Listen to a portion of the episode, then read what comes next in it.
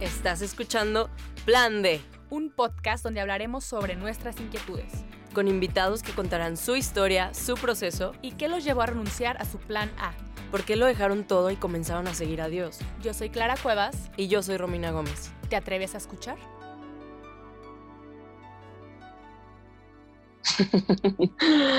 Hola amigos, ¿cómo están? Bienvenidos a otro episodio del Plan D. Si esta es la primera vez que nos escuchas, bienvenido. Si nos escuchas desde Colombia, qué emoción. y si no, eh, pues también bienvenido si ya llevas un rato acá con nosotras. Hoy estamos muy felices, muy contentas. ¿Cómo estás, Clara? Muy bien, como tú, igual emocionada porque estamos cada vez expandiendo más y confirmando que Jesús no solamente toca corazones de los que tenemos cerca o esperamos que los transforme a los que están cerca, sino que vemos que cambia vidas de forma extrema, ¿no? En cualquier rincón y solo si lo dejas. Y esta es una prueba de un testimonio que, que bueno, estamos siguiendo de cerca y, vemos que, que, Jesús hace lo, lo, imposible, ¿no? Lo que tú piensas que no es que nadie, nadie, puede hacer esto, Jesús lo puede hacer y mil veces mejor de lo, de lo impensable. Y como te decías, ¿no? Hay gente eh, de Colombia que nos escucha y sí, efectivamente, creo que es el tercer país que más nos escucha. ¿Ah, sí? Sí. Luego te paso las estadísticas, pero sí, entonces, eh, qué emoción. Igual si eres de Colombia, tú ya sabes quién, quién es nuestro invitado, pero igual y te damos introducción mientras nuestra querida Romy nos, nos platica a fondo quién es. Pues fíjense que este es un amigo que conocí en 2018, sí, wow.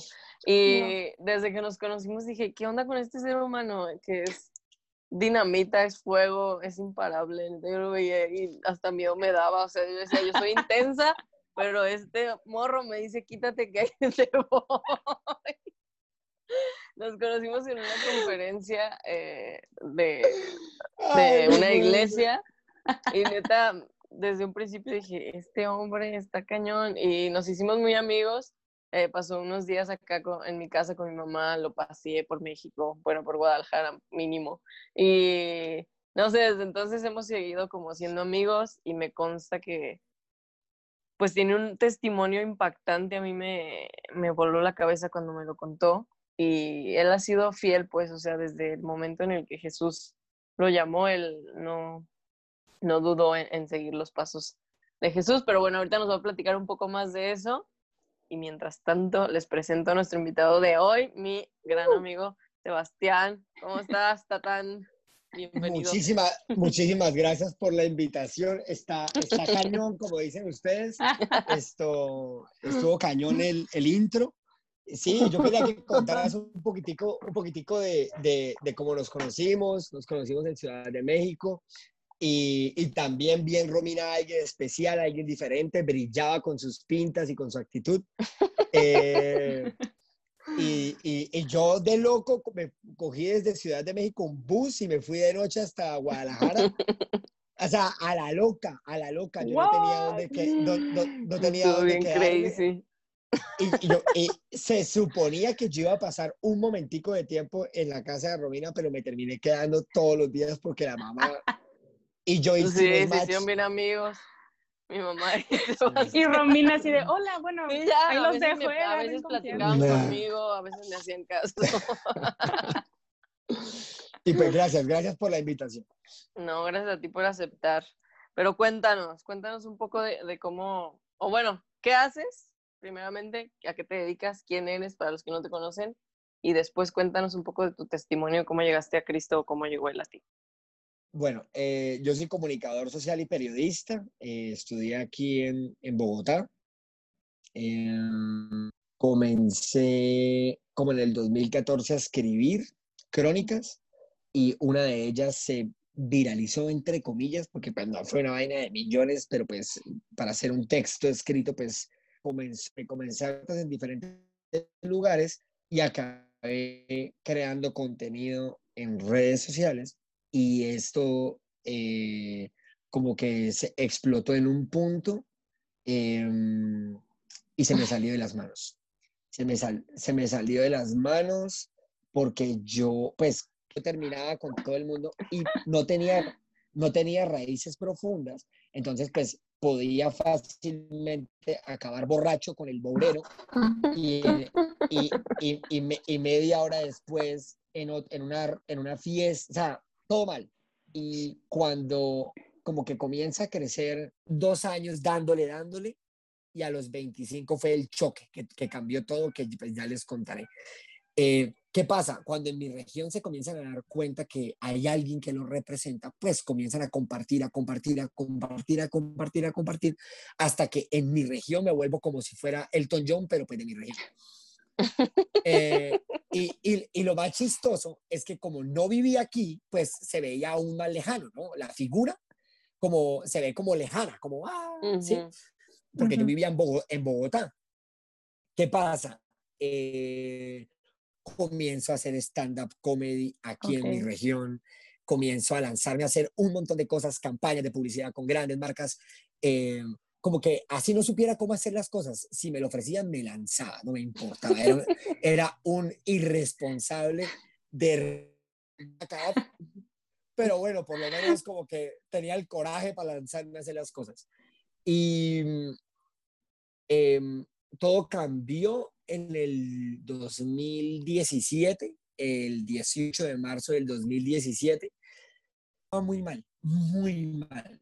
Yo tenía problemas de identidad, eh, yo tenía voces en mi cabeza que me decían que era gay, eh, no podía controlarlas, iba al psicólogo, al psiquiatra, todo, pero decía, venga, mano, pero es que ¿cómo hago para callar esta joda? Es, y, y, y no, me decían que eran pensamientos automáticos, un poco de, de, de de vainas que me decían. Y mm, tenía problemas con mi identidad, eh, no podía parar de fumar, desde los 13 años fumaba. Eh, con el alcohol, ni se diga, era el, o sea, literalmente era el, el, el, alma de la fiesta, era yo, o sea, yo podía, podía ver un velorio y yo llegaba y en un momento ya había conseguido camionetas, ya nos íbamos para, ya, ya, ya nos íbamos para una finca, ya todo, teníamos el, teníamos el DJ, era una bomba para, o sea, si para Cristo hoy soy una bomba, pues para el diablo era también otra bomba. Em, y, y que, y en ese momento estaba muy mal y vivía muy triste por algunos temas en el amor, un jueves llegó un amigo a mi casa a fumarse un, un bareto de, de, marihuana. Y nos tomamos una cerveza, nos pusimos a fumar, tal. Y esa noche me iba a tomar una cerveza a la zona T, que es como la zona rosa de Bogotá, que es súper, como dicen ustedes, fresca.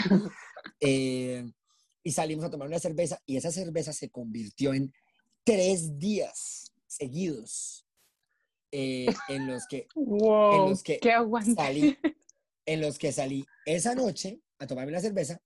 Yo ese día le había terminado a una chica con la que estaba saliendo y le terminé como a través de un video que subí en mis redes que tenían en ese momento 85 mil reproducciones, eh, 100 mil reproducciones. No le terminé directamente a ella, nadie, o sea, todo el mundo que vio ese video que era ella, pero ella sí sabía de ella.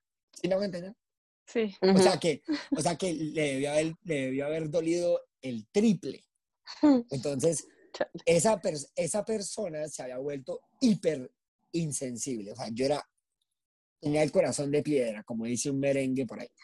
Eh, y esa noche salí a tomar la cerveza, estaba ella, y terminé yéndome de fiesta con ella a un lugar de electrónica. Yo era adicto a la coca y, adicto, y estaba muy mal con la coca. Y se me pegó la fiesta. Pero me dijeron que había una fiesta en mi ciudad. Yo estaba en Bogotá y me dijeron que en mi ciudad había una mega fiesta de electrónica. Claro, me dijeron de mi ciudad. Yo le dije, pues, obvio, vámonos. Y nos fuimos por carretera. Ocho horas viajando por carretera con dos millones de pesos colombianos en droga. O sea, fue una película. Nos paró la policía dos veces y cuando como que se, distra se, se, distrayeron con, con, con uno de los carros que iba y nos dejaron pasar. Dro loco, loco, estábamos drogadísimos todos y de repente cuando llegamos a mi departamento, a mi estado, nos paró la policía definitivamente. Yo estaba tan drogado que yo no podía hablar y la, y la vista wow. la, tenía, la tenía nublada y nos paró la policía. La sentí con la cabeza y le hice así con la cabeza. Y él, y él dijo, uy, ¿me regala no. una foto para mis hijos? Y yo le, y yo le dije, sí, de una. Y, y nos tomamos la foto con la policía. Y ya para resumir, pasaron otra serie de cosas. Y al día siguiente, el sábado, arranqué un jueves, el sábado terminamos en una fiesta con tres mil y pico de personas. Y luego de, ya estaba destruido, eh, me metí una última dosis, corazón se apagó. Y yo pasé más o menos como veintipico de minutos o media hora en, en los que mi alma no estuvo dentro de mi cuerpo y me fui. Y yo era ateo, ateo, ateo, ateo, ateo. Yo no creía en nada. Pero cuando, cuando todo se apaga, todo está negro, me comenzaron a arrastrar y yo no me podía mover. Y seguía siendo yo. O sea, era yo, mi, mi identidad, mi voz, todo, yo este plano subjetivo que somos nosotros seguía siendo yo, pero era todo oscuro y me susurraban al oído cosas. Pasaron unos segundos y cuando me comenzaron a torcer el cuerpo, los brazos, todo y me comenzó a doler mucho, yo estaba gritando, levántese, tatán, levántese, ¿esto qué es? Metí un grito, Dios. Y en medio de la oscuridad, de repente desde arriba, cayó un, como un trueno. He estado en muchas iglesias, he compartido con muchos jóvenes, eh, yo me pregunto como, ¿qué pasará si yo les contara que alguien detuvo el sol? O, o que alguien abrió los mares? O, o, que resucitó un poco de gente? ¿Será que sí creen? ¿O creen en un Dios, o creen en, en un Dios más domesticado? ¿En qué Dios creen? ¿Creen que eso es muy loco? Y ese rayo en medio de la, de la, de la, de la oscuridad y todo me apareció encima mío alguien de blanco. Y, la cara yo la reconocí y me preocupe que todo va a estar bien. Y que a mí me pasó al contrario, como le pasa a la gente normalmente. La Biblia dice, bienaventurados quienes, bienaventurados quienes listo, pero en mi caso no fue así. Entonces, cuando yo me acerqué a leer la palabra fue diferente, porque cuando yo leía, por ejemplo, a María acercándose a, la tumba del Señor y afuera habían dos hombres de blanco y le preguntan a quién buscas, a Jesús el Nazareno, ¿no te das cuenta que ya resucitó hace tres días? Y entonces cuando, cuando yo veo a esos hombres de blanco en la Biblia, digo, como yo sé que son. Wow. Y me pasa al contrario. De la gente me dice, no, usted lo que estaba, usted, mucha gente cuando en los videos, en lo que sea, me dice, usted lo que estaba era en una loquera en, en, por la droga. Entonces, de ahí me llevaron a otro lugar, eh, pasé por una calle, luego me llevaron a, otro lugar y me estaban esperando. Cuando me vieron, dijeron, ya llegó. Y me entraron a un patio con helechales, tenía columnas plateadas y doradas, y me sentaron en una silla de madera. Ahí me juzgaron. Y el veredicto fue, usted tiene un buen corazón. Y me dijeron, párese. Y cuando yo me paré, olvido mencionar es, no me podía ver a mí mismo. Al lado mío pusieron un espejo y el espejo lo veía, pero la, el lugar que estaba ocupando, que era una silla, estaba vacío. Yo no podía ver mis manos ni nada, pero era yo. Y, y de ahí, cuando me dicen que me pare de la silla, comienzo a sentir desde abajo hasta, hasta la coronilla fuego, fuego, fuego, fuego, fuego, fuego, fuego, pero el fuego era como si usted mezclara eh, como un orgasmo con, con la sensación de cuando usted se levantaba de niño sin preocupaciones un sábado a desayunar, a desayunar Kellogg's y a, a, ver qué, a, a, ver qué animalito le salía en la caja. O sea, esa, esa, esa, esa sensación de despreocupación absoluta metida dentro de algo de éxtasis, casi orgásmico, metido en fuego que no para, no para, no para. Me comenzó a quemar desde arriba hasta abajo y cuando llegó a la coronilla no paró nunca, nunca paró. Nunca, nunca paró de quemarme. Y yo estaba así como extasiado y el lugar, el lugar iba como que casi como, ¿han visto los dientes de león que se desaparecen cuando usted los sopla? Así se comenzó a desaparecer y terminé en un pastizal grandísimo. Al fondo había unos pinos y había un camino de piedras que subían por una montaña. Me volteo y había una, una fogata con mis jóvenes riéndose, riéndose y no sé, ahí estaban. Y yo volteo a ver la persona que estaba todo el tiempo estuvo acompañándome, que fue la que me juzgó, era un ángel. Y, y en esas, eh, yo le pregunté, ¿es el cielo? Y él me dijo, sí. Y yo le dije, eh, ¿y puedo conocerlo? O sea, Dios. Y él me dijo, no, tenga fe. Pero ustedes pueden creer que desde ese día a hoy yo no me he masturbado ni nada. A mí, No mi alma la llevaron, la pasaron. Miren, cuando yo les digo en serio que a mí me pasó al contrario, fue que cuando yo después terminé leyendo la palabra decía, porque Dios es como fuego consumidor. Mucha gente, mucha gente lo, lo, lo ve como mal, claro. El fuego consumidor en los corazones que son de hielo, pues los saca a volar. Pero en los corazones que somos de fuego, compaginamos. Nos limpia, se siente, se siente delicioso, Wow. como el espíritu, como el espíritu cuando uno está adorando así, que se siente como, ay, ay, eso, así que se, le, que, que se le enchina la piel a uno. Bueno, pues imagínense eso, pero multiplicado por un millón. Esto, una locura. Entonces, en ese, en es- ese fuego consumidor, a lo que no pertenecía a mí, que era esa legión pichurria que yo tenía dentro de mí, la quemó. y yo volví, y, y yo volví aquí nuevo y habiendo visto, yo me levanté en ese carro Wow. y yo, yo estaba loco, loco, loco. Yo no, o sea, yo no paré de llorar. Pon- imagínense que usted es ateo, pero le da un infarto. Toda la vida pensó que no, no importa la muerte, güey, yo me muero y qué chingada. Así. Y de repente, de, de, de repente, muérase y tráguese todas sus palabras, porque su alma se las llevan. Oye, pero tengo una pregunta, porque, a ver, tú, tú pues eres toda la celebridad así en YouTube y todo esto, pero cuando llegó este, ahora sí que tú, antes y después, total, o sea, de- que ya tuviste tu encuentro con, con Dios, ¿qué pasó por tu mente? O sea, después de esto, de decir, ¿ahora qué voy a hacer? O sea, obviamente ya no voy a seguir en todo lo que hacía, pero, ¿y mis sueños? O sea, que, ¿Qué Dios? Dios, Dios es perfecto. O sea, en mi corazón, en ese momento, el ¿qué tengo que hacer? Ahora, ¿qué tengo que hacer? O sea, si, a ti- si tú vas al cielo, no sé qué tan, o sea, no conozco mucha gente, mano, que haya experimentado una joda de estas. Y, y que yo haya escuchado, ok, venga, usted se tiene que devolver porque tiene un propósito que cumplir. En mi cabeza había el único anhelo de cumplir mi propósito. No me importa lo que tenga que morir, no me importa lo que tenga que dejar, no me importa lo que tenga que hacer, lo voy a hacer. Yo sé quién es el principio y quién es el fin. Ya no, ya no, ya no le tengo miedo. Ya el, el diablo me estaba llevando, los demonios, ya sé que, ya sé que se siente tener mi alma en medio de las manos frías y resecas. ¿Sí? Ahora usted, ¿a qué le voy a tener miedo?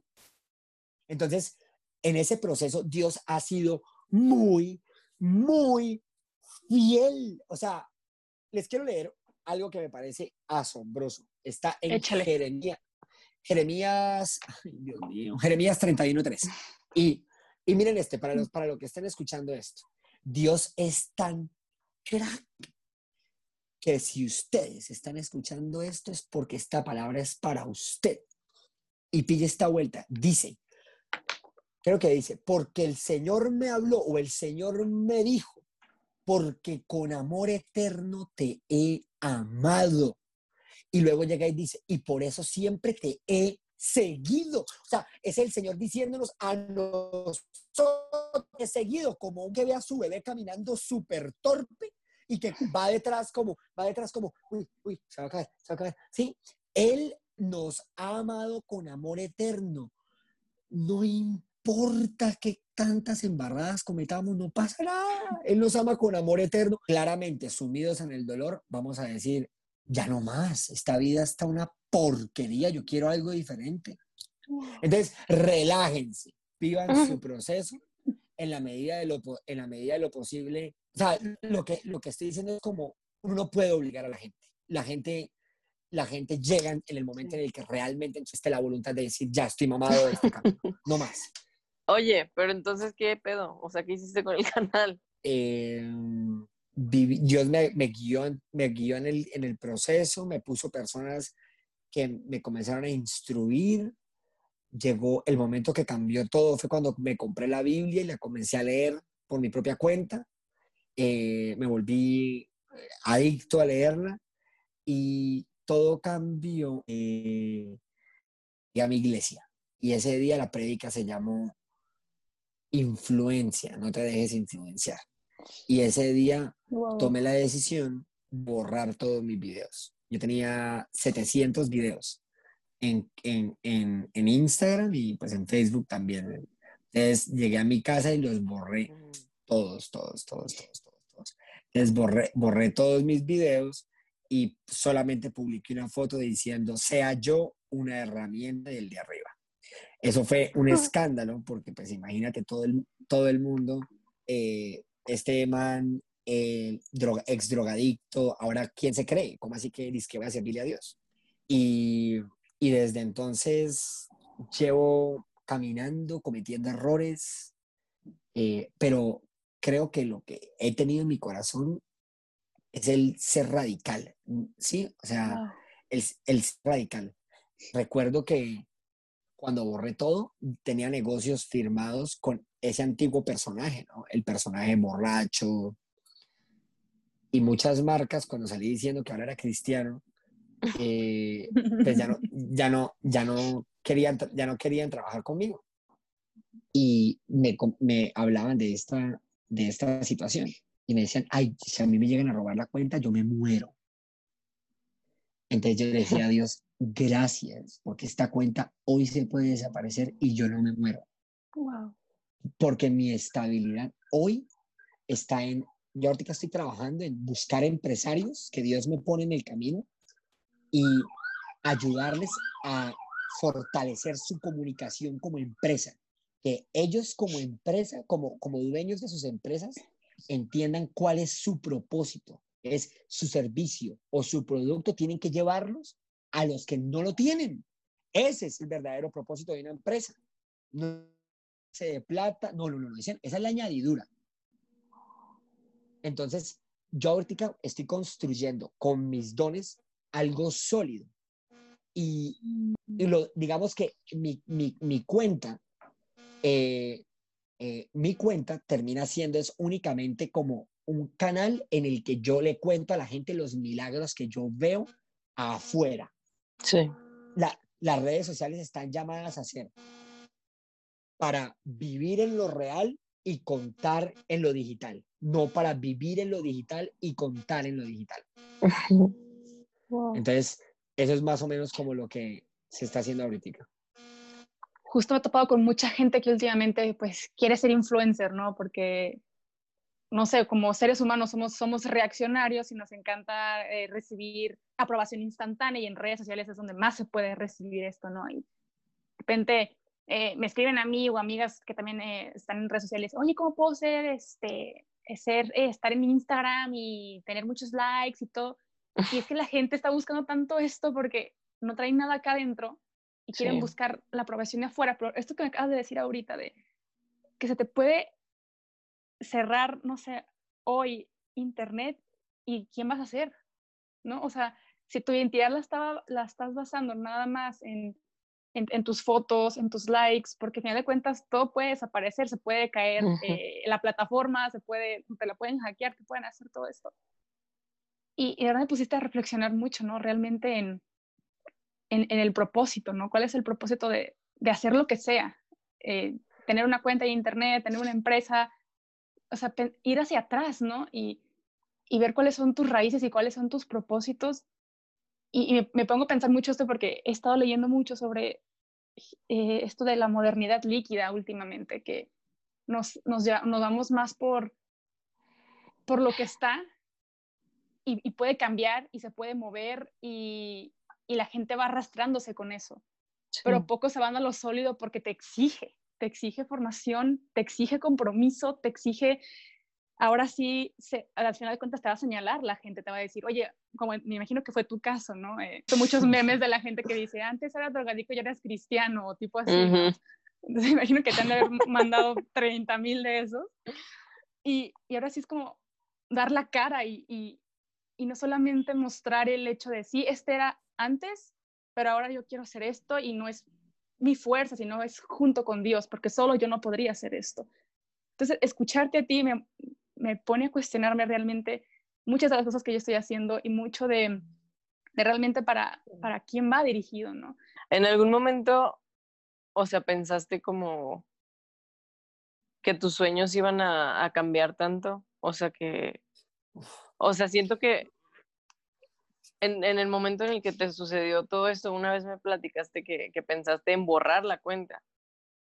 Y alguien fue que llegó y te dijo de que no, no la borres. Y fue como, ok, no, no voy a, no voy a cambiar tal cual el sueño, pero sí voy a cambiar como para quién es el sueño, ¿no? Y creo que fue lo que te sucedió, pues, o sea, no. Creo que hay mucha gente que a veces confunde las cosas y creo que es muy específico en la vida de cada quien o sea, de, de, en el momento en el que se encuentran con Jesús, de pensar de que, ah, bueno, entonces ya no puedo ser cantante o ya no puedo ser eh, deportista o ya no puedo ser diseñadora de modas, no sé, lo que sea, ¿no? Porque me encontré con Jesús y, y ya va, o sea, y creo que tú eres un ejemplo muy, muy, muy padre y muy tangible de que los dones y talentos con los que naciste vienen de Dios. Simplemente es la forma en la que los utilizas para el bien o para el mal, ¿no? O sea, con eso naciste y tú sabrás cómo enfocarlos. Es maravilloso. Y ahí es cuando muchas veces los que queremos tener una relación o ser discípulos en vez de creyentes, ahí es cuando comenzamos como a, a caer. Y es como, no, tengo que morir a todo. Es como, cálmese, venga. Esos dones ni siquiera, esos, esos dones ni siquiera son suyos, son de él. O sea, usted no, los, usted los tiene que cancelar, los tiene que cultivar, porque con esos dones es que vamos a alcanzar el resto. Entonces, eh, les voy a poner un ejemplo puntual. Eh, yo me acuerdo que me, comenzó a, me llamaron por todo esto de mi testimonio, me comenzaron a llamar mucho en colegios, ¿sí? Como hablar con jóvenes. Y en una, en una ocasión me llamaron para ir a un pueblo que se llama Saravena, niñas. Este pueblo en Colombia le dicen Sarabomba. O sea, eh, literalmente eh, la gente, mucha gente no se pone casco porque la guerrilla está ahí y tiene que estar atento ah, a, a, quién, a, quién anda por el pueblo. Entonces, es un pueblo de ese calibre. Bueno, y mientras que la mayoría de los influenciadores los están, se están yendo, o muchos están yendo a hacer un videoblog en Cancún o en Venecia o en Cartagena, yo estaba en Saravena. Entonces, eh, me llamaron a, hacer una, a dictar unas conferencias y estando allá, y acá voy con el tema del don, estando allá es un tesoro. O sea, estando allá era levantarme temprano a ordeñar vacas, era con los caballos, hacer carreras de caballos con los muchachos, es como, hay, como safari, hay como delfines rosados, esa es una locura. Entonces yo comencé a grabar, a grabarlo todo, a grabarlo todo. Los, los jóvenes, los adolescentes como de 15, 16, 17 años, yo les dije, muchachos, está en sus manos que yo conozca todo este pueblo y lo que tiene su gente. pues se lo tomaron muy en serio y al día siguiente mis jornadas con ellos eran desde las cuatro y media de la mañana como hasta las tres de la mañana. Yo no dormía. Entonces hubo una noche en la que lloré como una Magdalena porque ese, e, ese día lo comencé a las cuatro y media de la mañana en motos con puros jóvenes eh, por las carreteras destapadas y terminamos llegando a un puente a ver un amanecer llanero en los llanos. Y nos lanzamos al río. Y yo, y después de todo el día, de muchas experiencias, cuando llegué en la noche, a las 2 de la mañana, y me arrodillé a orar, me puse a llorar porque Dios me puso la palabra de todo aquel que esté dispuesto a perder su vida la hallará. y se me todo, todo aquel que esté dispuesto a perder su vida la hallará. Entonces, yo, yo crecí en los árboles, en las quebradas, yo amo lo real, lo amo en mis propias fuerzas. Jamás lo hubiera podido encontrar, no lo hubiera podido encontrar, pero el Señor me llevó hasta un pueblo diminuto que para muchos es peligrosísimo para reencontrarme para reencontrarme con los jóvenes en los caballos, en los ríos. Eh, o sea, me, me, me, me, llené y yo lloraba y le decía, gracias, gracias, gracias, gracias. Y, y todo va de la mano. Yo saqué ese documental, uno de los programas, uno de los canales más conocidos de, esta, de este país había sacado un documental de ese pueblo hablando pestes de ellos. Pestes. Y yo saqué un, un, micro documental, un corto, no sé cómo carajo llamar eso, de, de 37 minutos y lo publiqué en Facebook. El video, no sé, llegó como a, yo puedo decir que llegó para allá a un millón de personas. O sea, la misma gente lo, lo viralizó. Ellos, un pueblo dolido de todas las barbaridades que hablan de ellos, lo que necesitaban era alguien que con sus palabras llegara a redimirlos. Mm. Eso, eso es un periodista en las manos del Señor. Alguien, que con, que con sus, alguien que con sus palabras y sus letras redime. Redime a través de su ejercicio profesional. El, la profesión no es otra cosa que el vehículo ministerial. El ministerio se, se, mueve en, el, en la profesión. No pueden separarse porque si se separan, la, la, la palabra dice que ningún reino dividido prospera. Son juntitos. Y miren cómo es Dios de crack para la gente que esté escuchando esto y en este momento esté pensando en la, en la, en la provisión. Ay, no, Dios, la provisión. Ay, yo porque no tengo plata. Le voy a decir una cosa como decimos en Colombia, cállese la jeta y escuchen. Pillen, miren, escuchen esta vaina. Hay que cambiar la perspectiva de extracción a servicio.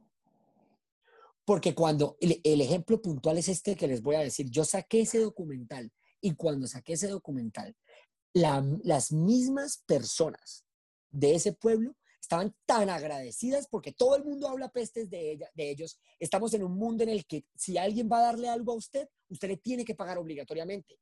Entonces, los cristianos o los, las personas seguidoras de Jesús tenemos una ventaja o un diferencial sobre los demás porque nosotros llegamos sin ningún tipo de interés llegamos a servirles.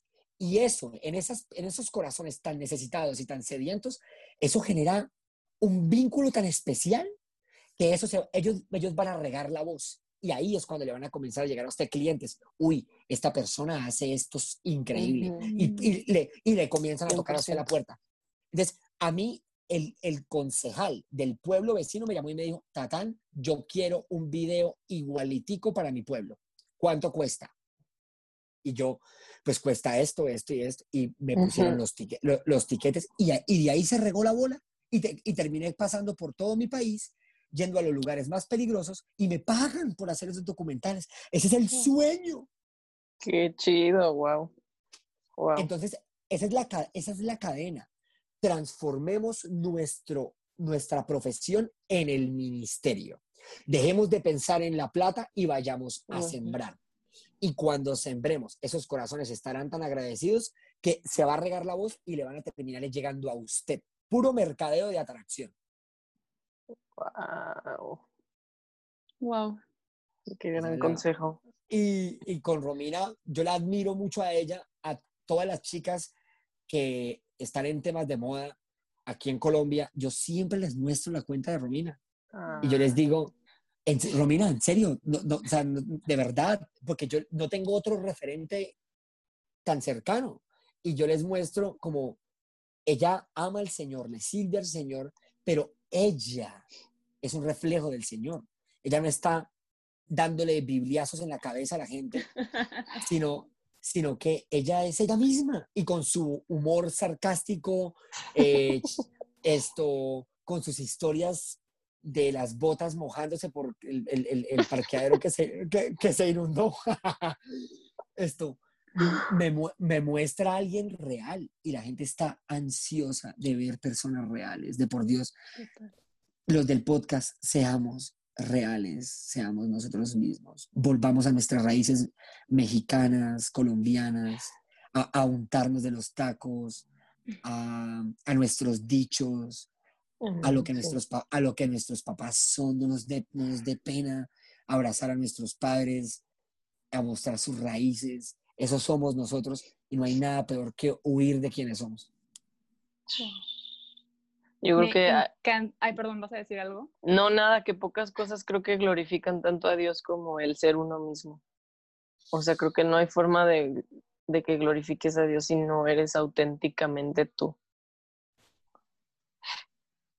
Qué bonito. De verdad me encantaría hablar tres días más sobre sobre este tema, pero este, este episodio va a durar un montón, que no pienso cortar nada porque es, es, riqueza y es mensaje por, por cada segundo.